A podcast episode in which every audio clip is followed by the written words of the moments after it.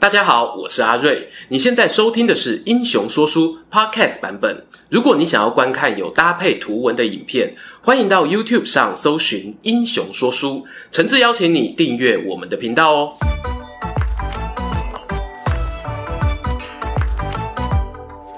Hello，英雄说书的观众朋友，你们好，我是说书人阿瑞，替大家带来精彩的英雄故事。四月啊，我们频道聊了罗马最强霸主凯撒崛起之路。影片中提到哦，凯撒他经历了大傻币选举、三巨头同盟、远征高卢与庞培的英雄内战等等高潮迭起，终于如愿以偿呢，在罗马举办了凯旋派对。紧接着呢，就以独裁官的身份推动譬如扩大罗马公民的适用范围啊，还有以自己的家族名称作为新的立法等等政策革新。殊不知啊，在这些改革。而推动的短短两年后，凯撒呢就在自己的居城中遭到数十名刺客暗杀身亡，堪称哦公元前一世纪的最大政治谋杀案。今天呢就来给各位说说，曾经众望所归的凯撒究竟是怎么被属下背叛的。首先呢，我们做个暗杀事件懒人包。事情啊，发生在公元前四十四年，凯撒一面推动各项改革，一面呢把战略眼光哦放到东方的帕提亚区域。话说呢，当年罗马三巨头同盟中的克拉苏啊，就是在远征帕提亚的时候兵败身亡，不少罗马士兵呢同时遭到俘虏。解救同胞啊，固然也是发兵重要的名分，但不少人猜测呢，凯撒可能也伴随着帮盟友复仇的动机。有个八卦谣言是这样的哦，据说呢，凯撒宣布自己的远征计划后，就有占卜师放话说呢，只有王者啊才能征服帕提亚。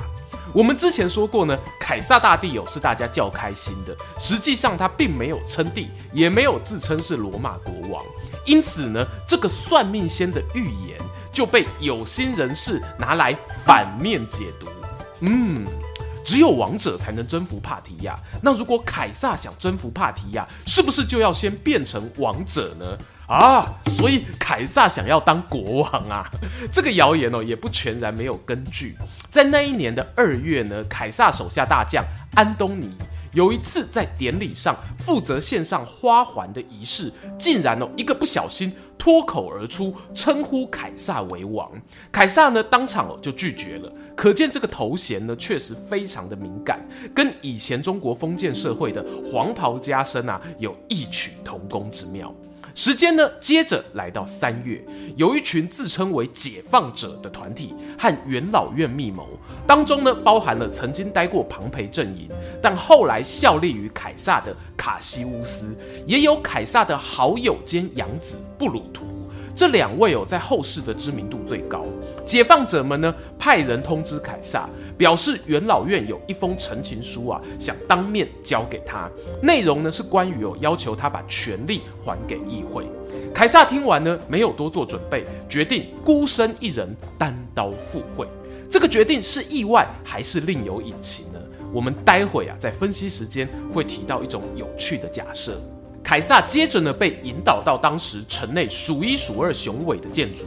庞培剧院，说来讽刺啊，这个剧院呢，还是为了纪念他的政敌庞培而建造的。而另一边，亲信大将安东尼呢，也从情报网中哦获悉了这个刺杀行动，连忙赶来想要阻挡，无奈呢晚到了。解放者们在剧院的东门廊把凯撒包围，趁着他阅读陈情书时呢，其中一人上前撕开凯撒外套，举起刀就往他头颈刺去。一生经历无数大小危险的凯撒立刻反应过来，一把抓住刺客的手，大骂：“你要做什么？”然而身旁那些早有预谋的群众一拥而上啊，数十把匕首呢都往凯撒身上招呼。一代传奇呢，终于还是倒卧在血泊中，咽下最后一口气。由于啊，当时实在太混乱了，所以关于凯撒临终情况呢，有许多不同版本的说法。有人说，他看见养子布鲁图的时候，感慨地说了句：“吾儿啊，连你也有份吗？”最后啊，身中二十几刀，不知倒地。而在我们之前千年大灾问什么才是英雄影片里聊过的比较列传史学大师普鲁塔克版本中呢，则认为凯撒死前哦没有说话，他只看了看布鲁图，然后就用长袍的袖子遮住自己双眼离开人世。据说呢，这也是当年哦罗马神官人员规定的赴死装扮。到目前这个阶段看来呢，解放者发起的暗杀行动啊，都貌似很成功啊。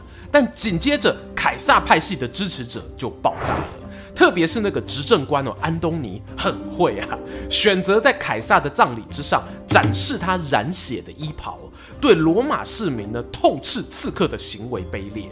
于是就在当晚，有许多盛怒的民众就自动自发地前往行刺者的住处袭击。反对凯撒的元老院也转为低调。凯撒死后的短短数年内呢，那些参与暗杀的人们啊，都被后继者一一锁定、清算诛杀。即使哦人都走了，死后余威呢，还有办法粉碎政敌。我说啊，就算是很多具有皇帝之名的人，也未必有这种影响力。好啦，懒人包说完哦，还是要进入大家关心的重点。到底为什么元老院或者解放者集团要冒着自己的生命危险去行刺凯撒呢？我自己主观猜测啊，有以下两种可能。第一种呢，称之为派系斗争说，也是非常主流的讲法哦。认为这一次暗杀的源头呢，来自于当时罗马政坛上。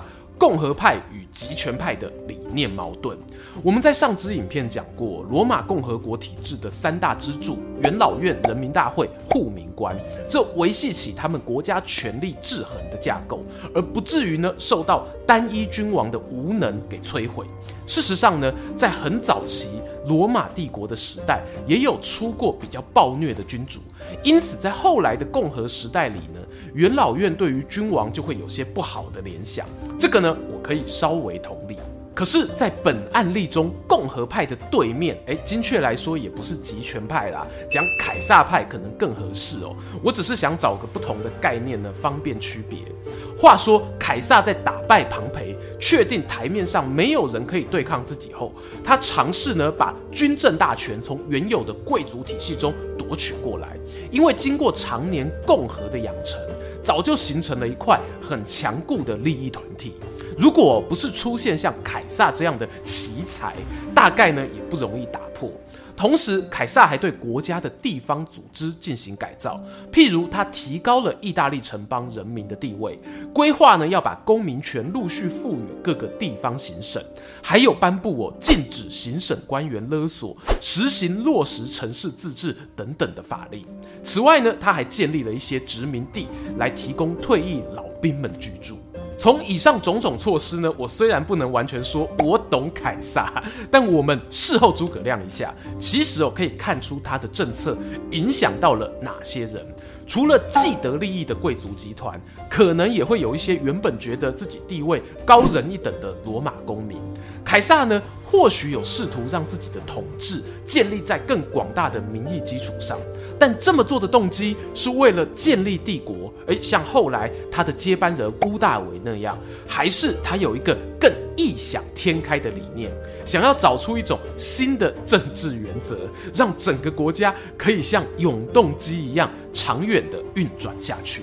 大家知道，过去有些皇帝奢求自己的统治千秋万世，但五十几岁的凯撒呢，并没有那么夸张。我不是说他完全不受权力魔戒的诱惑，而是相比之下，他似乎更冷静。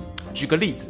当凯撒削弱元老院的权力时呢，他也规范中央官员，在确保他们效忠罗马的同时，明确赋予他们各种职权。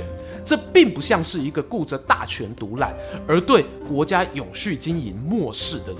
此外，凯撒在继承人的挑选上呢，也并非追求绝对的血缘世袭。当然啊，这个说来可能又话长了。可恶！本来想填坑的，结果不小心哦，又挖了一个。简单讲啦，他当年呢在埃及度蜜月的时候，疑似与埃及艳后生下了一个儿子，名为凯撒里昂。后来呢，母亲出来开记者会，要求把这名儿子指定为继承人，但是凯撒拒绝了。所以呢，有可能是当时啊外在条件不方便世袭制度的建立，而非凯撒完全否定世袭这个选项。Anyway 哦，还是要做一个小结。主流的派系斗争说这个说法呢，认为凯撒会被背叛，在于他的改革虽然赢得大部分人民的好感，但也让少部分还掌握权力的人感受到严重威胁啊。无论这种威胁呢是实质上的，还是只是一种空中楼阁的恐惧，凯撒要当皇帝，罗马就要灭绝啦，类似这样的，都促成了暗杀的发生。接着呢，讲讲第二种比较戏剧化，甚至可以拿来拍电影的假设，那就是自导自演说。这一派支持者认为呢，凯撒当时啊患有癫痫症，发病时呢行动哦会不受控制，而且还有大小便失禁的状况。在医疗不发达的那个年代啊，这种疾病呢有可能会影响到统治者的威信。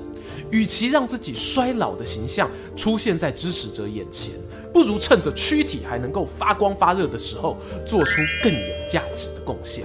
自导自演呢，指的不是凯撒找人来杀自己，而是他知道反对党的谋杀计划，故意选择配合。他希望呢，透过自己的鲜血，替继承人，也就是罗马帝国未来的皇帝屋大维铺展一条康庄大道。而支持这个说法的呢，还有一些传言，譬如凯撒在遇刺之前，早就有部将啊、好友提醒哦，元老院可能在策动阴谋，或者呢，民众呢挖掘出刻着不祥预言的青铜书板，甚至还有军队马匹不肯吃草，流下眼泪等等的神奇事迹。姑且不论这些事情的真假，按照常理判断，看过大风大浪的凯撒不太可能对于自己的人身安全毫无防备啊。即便呢自导自演说有点浮夸，但我还是选择持开放态度，相信在凯撒生命终结前的那一段时间，可能发生了一些身心状况，以至于呢影响他做出决策。话说啊，人生原本就没有办法尽如人意，对凯撒如此。对那些刺客们呢，又何尝不是呢？当解放者刺杀凯撒后，本来以为人民哦会感谢他们，杀死了暴君，解放了罗马，摇身一变成为共和国的救星。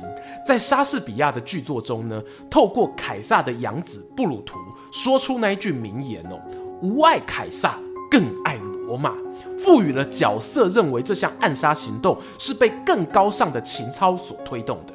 但是呢？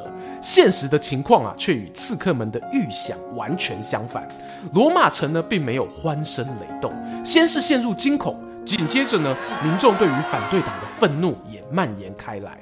拥护共和的人呢，选择沉默低调。凯撒之死啊，反而意外推动罗马加速变化。他的继任者屋大维呢，成为罗马帝国的开端，迎接另一个黄金时代的到来。我忍不住回想哦。那一天，倒卧在庞培塑像前的凯撒，虽然意识逐渐模糊，面容被衣物覆盖，但他想到接下来世界即将迎向改变，嘴角会露出微笑吗？喜欢今天的故事吗？英雄说书需要你的支持，让好故事被更多人听到。动动手指订阅我们频道，打开小铃铛，选择接收全部消息，这对创作者的帮助非常非常大。如果你还想要给我们更多鼓励，也可以扫描加入会员 QR code，用每个月一杯咖啡的钱赞助我们的内容创作。这里是英雄说书，我们下次再见，拜拜。